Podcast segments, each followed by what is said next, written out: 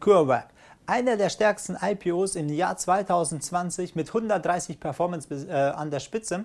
Wird der Aktien überhaupt sich noch vervielfachen? Wie sieht das für CureVac auf? Denn der Impfstoffhersteller CureVac hat vor einer Woche angekündigt, die erste Kapitalerhöhung seit ihrem Börsengang durchzuführen. Sie wollen weitere 500 Millionen Eigenkapital aufgenommen werden. Und deswegen schauen wir uns an, wie viel Kurspotenzial ist da noch drin, wie reagiert die Börse drauf und was sollte man am besten mit der Aktie machen.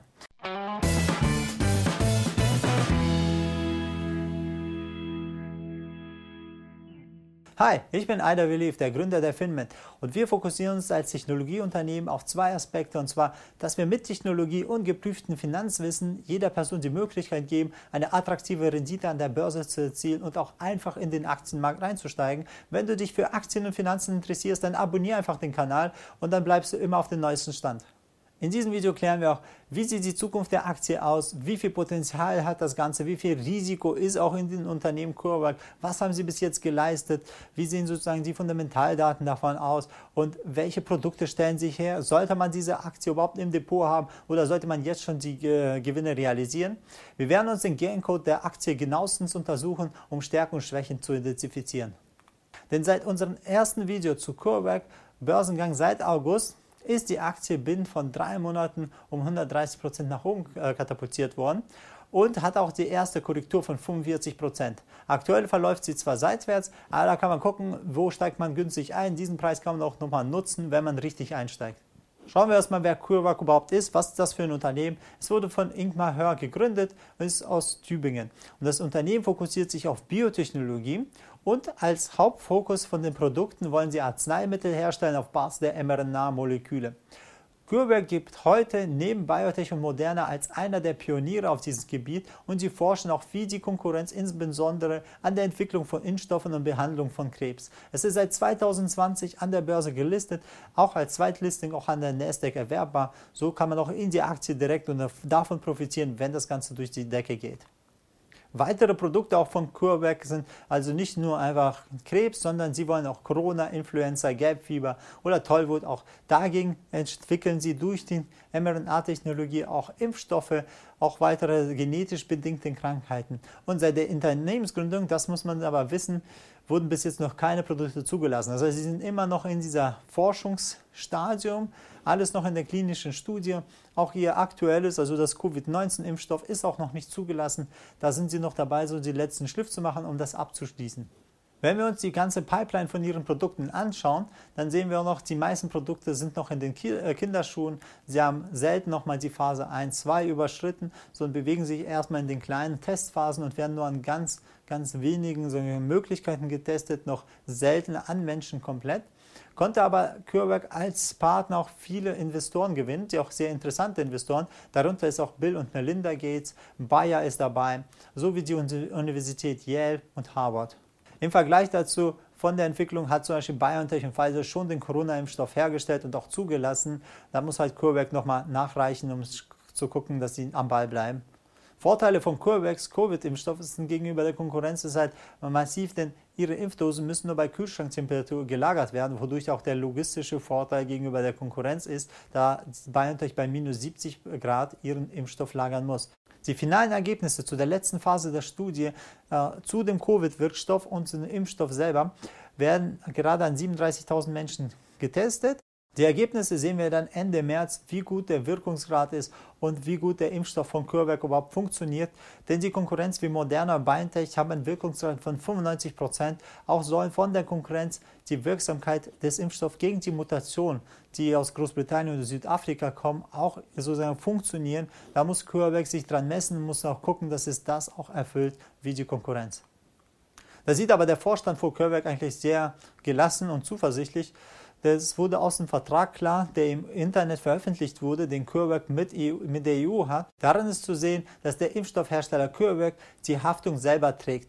Die Frage dieser Haftung war Ende 2020 einer der Gründe, wieso die Verhandlungen mit BioNTech und Pfizer sich hinausgezögert haben. Denn BioNTech Pfizer, die wollten nicht unter keinen Umständen für mögliche Personenschäden haften. Denn dieser Impfstoff ist ja relativ frisch und sie wussten nicht, okay, wie gut wird er funktionieren. Damit will sich aber CureVac ein klares Signal nach außen zeigen und CureVac will sich positionieren und sagen, okay, wir glauben den Impfstoff, wir haften auch, falls es Schäden gibt. Und zwar, dass sie volles Vertrauen damit in ihren Impfstoff legen. Man rechnet deshalb auch mit der Zulassung, wenn alles glatt läuft, April, also Anfang April diesen Jahres. Und man will auch langfristig, selbst auch wenn BioNTech schon ein bisschen vorgelegt hat, durch diese harten Fakten auch die überholen und noch aufholen können.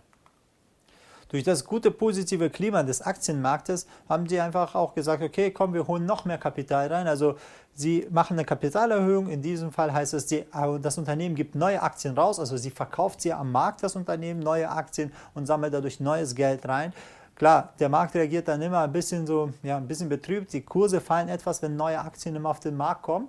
Und in diesem Fall halt äh, sind sie aber zu zuversichtlich, weil der Kurs ist sehr stark gestiegen. Sie wollen 500 Millionen neue Aktien rausgeben. Das sind ungefähr 500 Millionen Euro insgesamt. Und die bestehenden Aktionäre haben die Möglichkeit, eine 30-Tage-Option, dass sie den Erwerb von 750.000 Aktien sozusagen zum öffentlichen Angebotspreis beziehen können.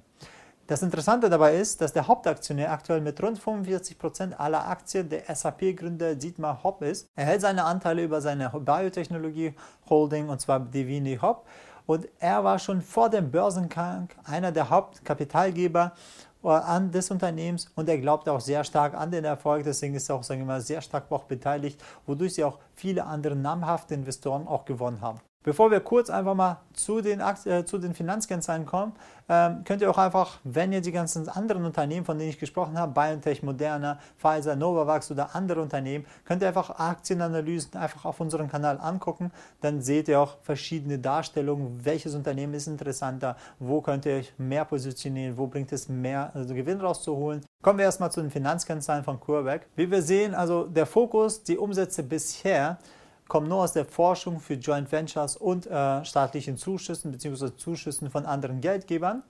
Und wenn wir uns den Umsatz angucken, da war er halt 2018 war er bei 12,9 Millionen, 2019 bei 17,4 und bei 2020 bei 121 Millionen, weil da wurde halt noch mehr für Corona äh, sozusagen investiert oder besser gesagt mehr Zuschüsse gegeben und das ist schon eine Steigerung von, wenn wir uns die Prozente angucken, von 2019 auf 2020 von 500 Prozent, 595.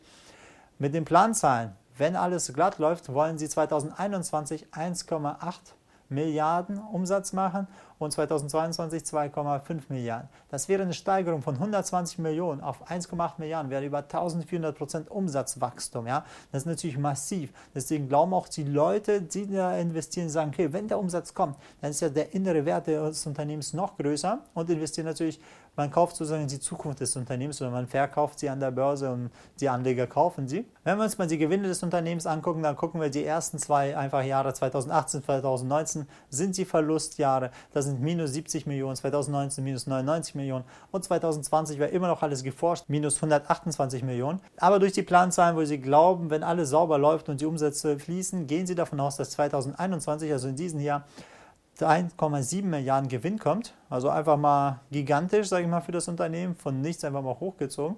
Und bei 2022 2 Milliarden drin sind. Und da sehen wir auch, wenn wir einfach Gewinn pro Aktie, also pro Aktie ist es immer leichter zu vergleichen, die Unternehmen, sehen wir auch, dass dieser Gewinn einfach mal von 2020, wo er noch stark im Verlust war, wo minus 1,90 Euro pro Aktie der Gewinn war, dadurch der steigt in 2021 auf 9 Euro pro Aktie, also über 500 Prozent Steigerung an sich und das ist so massiv, was wir auch in den Kurs halt sehen, wie die Leute halt dran glauben, wenn die Planzahlen auch wirklich erfüllt werden. Interessant ist auch die Krisensicherheit von CureVac, denn sie sitzen gerade auf sehr großen Cash-Reserven. Dadurch, dass die Bundesregierung allein mit 300 Millionen am Unternehmen beteiligt ist, sowie auch die Europäische Investmentbank und auch die Börsengänge in Deutschland und USA haben einen entscheidenden Kapitalfluss für das Unternehmen so gebracht. Sie haben viel mehr Geld eingesammelt, als sie es eigentlich bräuchten. Die Cash-Reserven sind aktuell bei einer Milliarde. Und hinzu kommen auch noch die neue Kapitalerhöhung und sowie weitere Zuschüsse der Europäischen Kommission. Wenn wir uns also mal nur die Fundamentaldaten angucken, bislang macht CureVac gar keine Gewinne und die finanziellen Daten sind hier nicht so toll. Aber wenn wirklich die Prognosen, die sie aufgestellt haben, wenn der Impfstoff auch wirklich dann hergestellt wird und die Umsätze fließen, dann ist es natürlich viel interessanter. Dann geht es richtig ab. Dann wird auch der Kurs dementsprechend so verbunden. Das ist wirklich, wo alle auf diesen einen Punkt halt setzen. Und im Vergleich zu der Konkurrenz wird dann die Aktie auch, sagen wir mal, nachziehen, weil bei den anderen Konkurrenten wie Moderna und BioNTech, da sieht man schon die ersten Zahlen. Hier wird man das Ganze nochmal sehen, aber die Aktionäre, die haben ja schon sehr viel das eingepreist. Denn bei der Marktkapitalisierung in 2020 war die Aktie schon zum 126-fachen des Umsatzes bewertet. Und das ist ja schon ein enormer Preis, den man dafür bezahlen musste. Es gibt auch weitere Punkte, die für CureVac sprechen, denn die Expertise und Infrastruktur von den Produktionspartnern, die da drin sind, wird der Impfstoff kann noch schneller und effizienter sozusagen hergestellt werden und kann auch viel mehr Leute erreichen. Zudem spielt auch der Impfstoff von CureVac bei der Strategie der Bundesregierung sogar eine entscheidende Rolle mit, denn die Logistik, Infrastruktur, die sie mit haben, ist ein wichtiger Punkt der auch dazu spricht. Viele setzen auch auf das Unternehmen, denn viele der Konkurrenten haben ja auch Lieferprobleme, die wir auch kurz da erwähnt haben. Und das erkennt man auch schon, da die Bundesregierung allein an diesem Unternehmen 17 Prozent der Aktien hält. Langfristig gesehen hat das Unternehmen aber sehr viel Potenzial, auch wenn es alles aufgeht, wenn der erste Impfstoff durch ist. Denn die Nachfrage für weitere Impfstoffe gegen zum Beispiel Krebs oder Vorsorge gegenüber Krebs sind sehr hoch und sie behandeln auch verschiedene zukunftsrelevante Themen, die auch größere Bevölkerungsschichten erreichen und setzen so auf Megatrends und wollen auch gegen sozusagen Themen bei der Bevölkerungseinteilung und die Krankheiten so ein bisschen bekämpfen und äh, es leichter halt machen. Und da ist halt wirklich ein gigantischer Markt, den sie erreichen. Der erste Test ist ja mit der mRNA-Technologie schon sozusagen durch. BioNTech impft schon, Moderna hat schon die ersten und dadurch wird es immer weiter, wenn diese mRNA-Technologie sich über die Zeit besonders effektiv ausweist, dann werden auch weitere Projekte von Unternehmen viel schneller nach vorne kommen und viel einfacher gefördert bzw. durch die Tests durchkommen. Das ist auch wieder die Kehrseite von Unternehmen, vom Risiko. Sie haben nur eine Spezialisierung auf die mRNA-Technologie und alles hängt sozusagen jetzt von diesem Covid-19-Impfstoff ab, weil wenn der bei denen scheitert, dann haben sie ein riesengroßes Problem, weil alle Anleger setzen darauf, dass sie ausliefern und auch einen Teil der Umsätze auch generieren. Das ist sozusagen, CureVac geht gerade so eine All-In-Strategie, entweder geht es oder geht es halt nicht und die Anleger halt mitten da drin. Sehen wir auch an der äh, Reaktion der Aktie auf die News. Denn der letzte Kurseinbruch von dem Hoch ist um 45 Prozent ist die Aktie gefallen und kaum gab es eine kleine positive Nachricht, ist er wieder um 25 Prozent gestiegen. Es hängt also bei diesen Unternehmen alles auf die Ergebnisse dieser Phase 3 und da muss man sich auch, wenn man jetzt nur ein Buy-and-Hold-Investor ist, ist ein bisschen kritisch, denn die Aktie ist halt jetzt kein reines Buy-and-Hold. Man muss wirklich gucken, dass eher Hop oder Top, weil wenn sie nicht funktioniert, dann bricht das ganze System bei denen zusammen. Dann kann sie einfach jahrelang dümpeln. Da ist ja kein innerer Wert. Sie produzieren ja keine Produkte, die immer wieder Umsätze machen. Trotzdem bleibt das Potenzial dieser Aktie enorm groß, denn dieses Wertpapier, wenn alles sauber auflässt, hat ohne Probleme, kann es sich verdoppeln. Ja? Das ist natürlich aber interessanter, wenn man nicht nur direkt die Aktie hat, sondern wenn man das Ganze auch mit Derivaten macht, dann hat man einen Hebel und einen garantierten Stopp. Ist natürlich interessant für diese Art von Aktien, weil dann hat man bei einer Verdopplung der Aktie nicht einfach nur 100% mehr, sondern durch die richtige Derivate hat man bei gleichem Risiko 400, 500%, muss man einfach die richtigen Optionen oder Optionskombinationen raussuchen, die jetzt zu diesem Preis noch günstig sind. Schaut dir einfach dazu unseren kostenlosen Online-Workshop an, da erklären erklären wir einfach kurz, wie du es Schritt für Schritt machst und wie du die besten Ein- und Ausstiege findest und auch wie du dich auf diese Ereignisse richtig reagierst bei News und so weiter, wie du dann auch sagst, okay, wie kriege ich dann mehr aus dieser Aktie heraus, als das, was da gerade aktuell ist. Falls du aber nur kurze Fragen hast oder Tipps haben willst zu deiner aktuellen Position oder Depot oder allgemein zu Märkte oder Börse, kannst du dich einfach direkt bei uns melden. Guck einfach auf unsere Homepage. Da haben wir auch den Erfolgsplan. Da hast du direkt Kontakt zu mir oder anderen Börsenhändler von uns. Oder schreib mich einfach direkt an. Dann kann ich einfach gucken, wie kann ich dir am einfachsten helfen und wo ist sozusagen die Möglichkeit für dich mehr Performance rauszuholen. Und ich wünsche dir sehr gute Investments.